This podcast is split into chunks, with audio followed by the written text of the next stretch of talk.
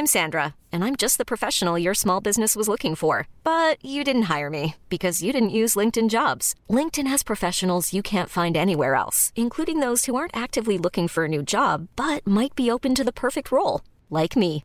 In a given month, over 70% of LinkedIn users don't visit other leading job sites. So if you're not looking on LinkedIn, you'll miss out on great candidates like Sandra. Start hiring professionals like a professional. Post your free job on linkedin.com/achieve today.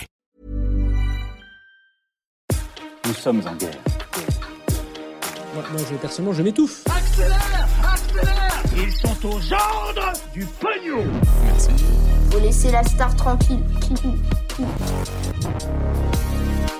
Salut, c'est Hugo, j'espère que vous allez bien. Gros programme, comme chaque jour, on est parti pour un nouveau résumé de l'actualité en moins de 10 minutes. Et on commence donc avec un élément beaucoup dans l'actualité euh, en ce moment et qui mérite qu'on s'y penche. La France est accusée d'avoir eu une part de responsabilité et d'être potentiellement complice dans le massacre de la minorité Tutsi au Rwanda dans les années 90. Alors remettons un peu de contexte dans tout ça euh, pour bien comprendre de quoi on parle. Entre avril et juillet 1994, les trois quarts de la population Tutsi, donc une ethnie de la région des Grands Lacs africains, a été massacrée au Rwanda par une autre ethnie, celle des Hutus.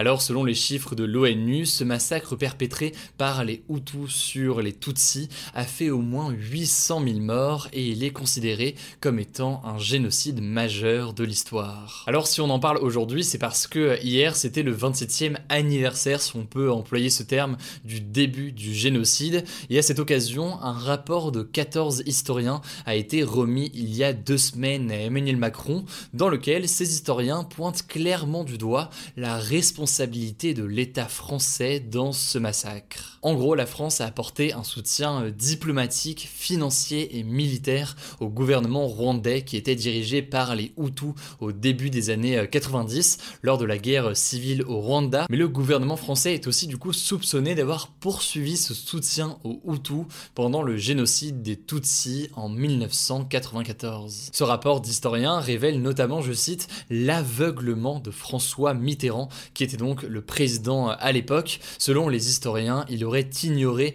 les mises en garde de personnes présentes sur place sur les risques de génocide au Rwanda. D'ailleurs, Alain Juppé, qui était le ministre des Affaires étrangères à l'époque, a réagi à ce rapport en publiant une tribune dans le journal Le Monde. Il reconnaît notamment que la France n'a, je cite, pas accompli assez face à ce génocide. En quelque sorte, donc, il reconnaît une faute de la France, mais il explique que certaines choses ont bien été faites. Il défend notamment l'opération euh, Turquoise, une opération française qui a eu lieu en 1994 dont l'objectif affiché était d'empêcher le génocide. Par ailleurs, c'est important de noter que ces historiens pointent du doigt du coup une responsabilité très claire de la France dans ce génocide, mais ne parlent pas eux-mêmes de complicité de la part de l'État français dans ce génocide. Ce terme de complicité, c'est un terme qui est euh, très fort d'un point de vue euh, juridique, et donc les historiens estiment que c'est à la justice de trancher si jamais l'État français était complice du génocide du Rwanda. En tout cas, hier, la France a annoncé l'ouverture au public d'archives sur le Rwanda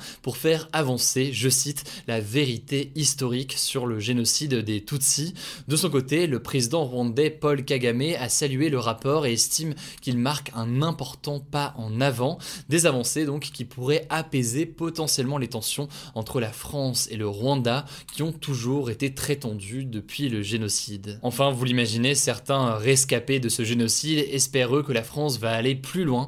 Ils veulent tout simplement des excuses de l'État français, ce qui irait pas mal à l'encontre du discours de la France ces dernières années, qui avait plutôt tendance à reconnaître éventuellement la responsabilité, mais à refuser tout terme de complicité et à refuser toute excuse dans ce génocide. Bref, vous l'aurez compris, c'est un sujet qui est très complexe, qui est impossible d'ailleurs à résumer parfaitement dans une vidéo comme ça, mais c'est un sujet qui est ô combien important sur la responsabilité de la France et sur la mémoire pour ces centaines de milliers de personnes qui ont été massacrées dans ce génocide.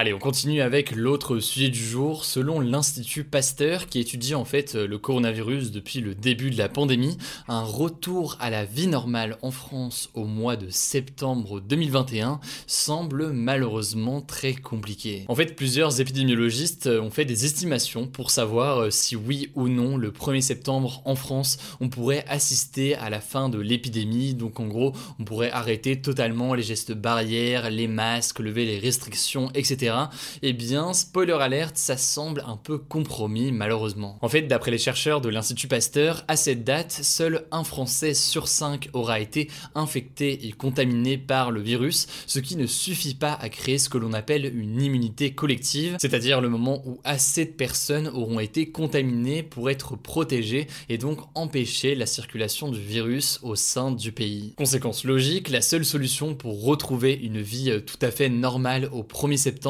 sans avoir une saturation des hôpitaux serait de vacciner 90% des adultes. Mais alors, est-ce que c'est réalisable? Eh bien, là encore, ça paraît compliqué. En effet, une partie des Français est toujours opposée à l'idée de se faire euh, vacciner. Selon euh, Santé publique France, ils sont environ 40% à être opposés à la vaccination, au fait plutôt de se faire euh, vacciner parmi les 50-64 ans, et ce chiffre monte à plus de 60% pour les 18-24 ans. Alors disons les choses clairement, si ces personnes ne changent pas d'avis, ce sera impossible d'arriver à 90% d'adultes vaccinés au 1er septembre. Par ailleurs, deux autres éléments qui tentent à rendre ce rapport de l'Institut Pasteur plutôt pessimiste. Déjà, avec l'été et les vacances, les gens auront peut-être moins l'épidémie en tête et donc ils seront peut-être moins nombreux à vouloir se faire vacciner. Et puis au-delà de ça, même si tout le monde était d'accord pour se faire vacciner, il faudrait que toutes les doses soient livrées et administrées à temps, ce qui en l'occurrence n'est pas forcément euh, garantie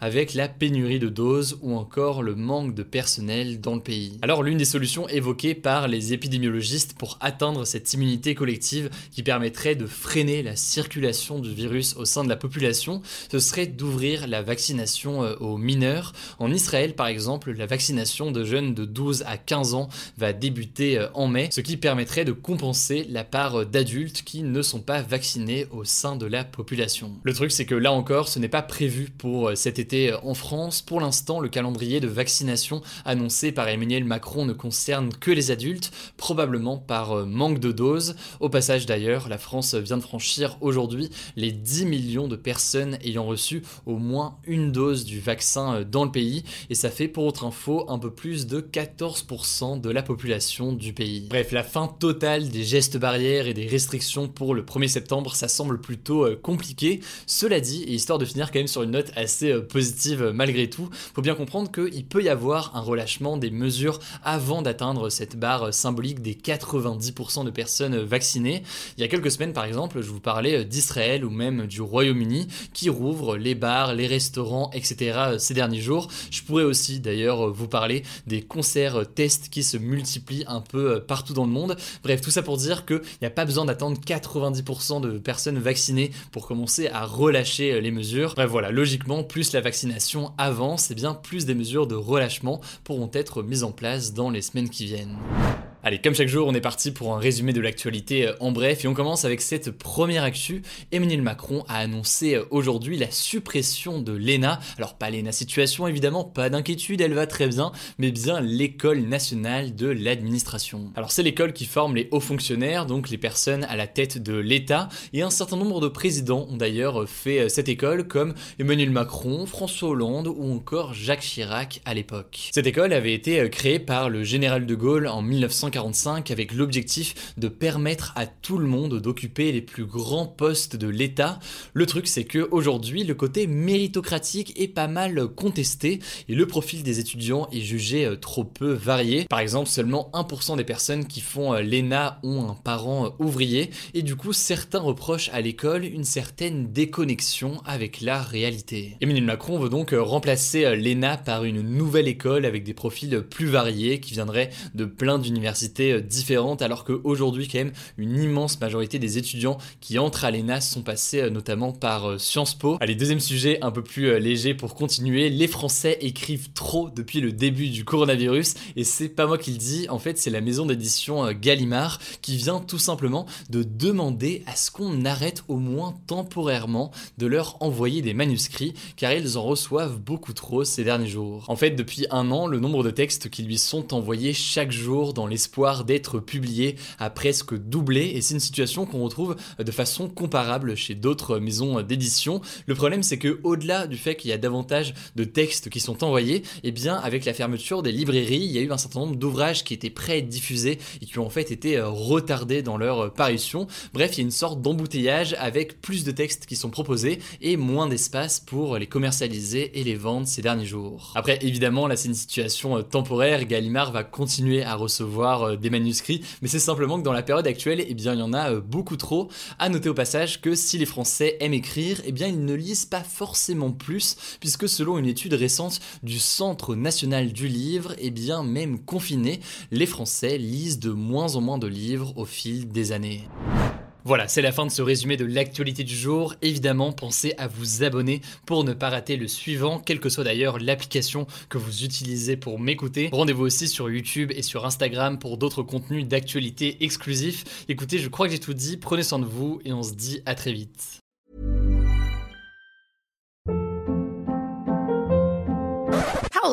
What was that? Boring. No flavor. That was as bad as those leftovers you ate all week. Kiki Palmer here, and it's time to say hello to something fresh and guilt-free. Hello Fresh. Jazz up dinner with pecan-crusted chicken or garlic butter shrimp scampi. Now that's music to my mouth. Hello Fresh. Let's get this dinner party started. Discover all the delicious possibilities at hellofresh.com.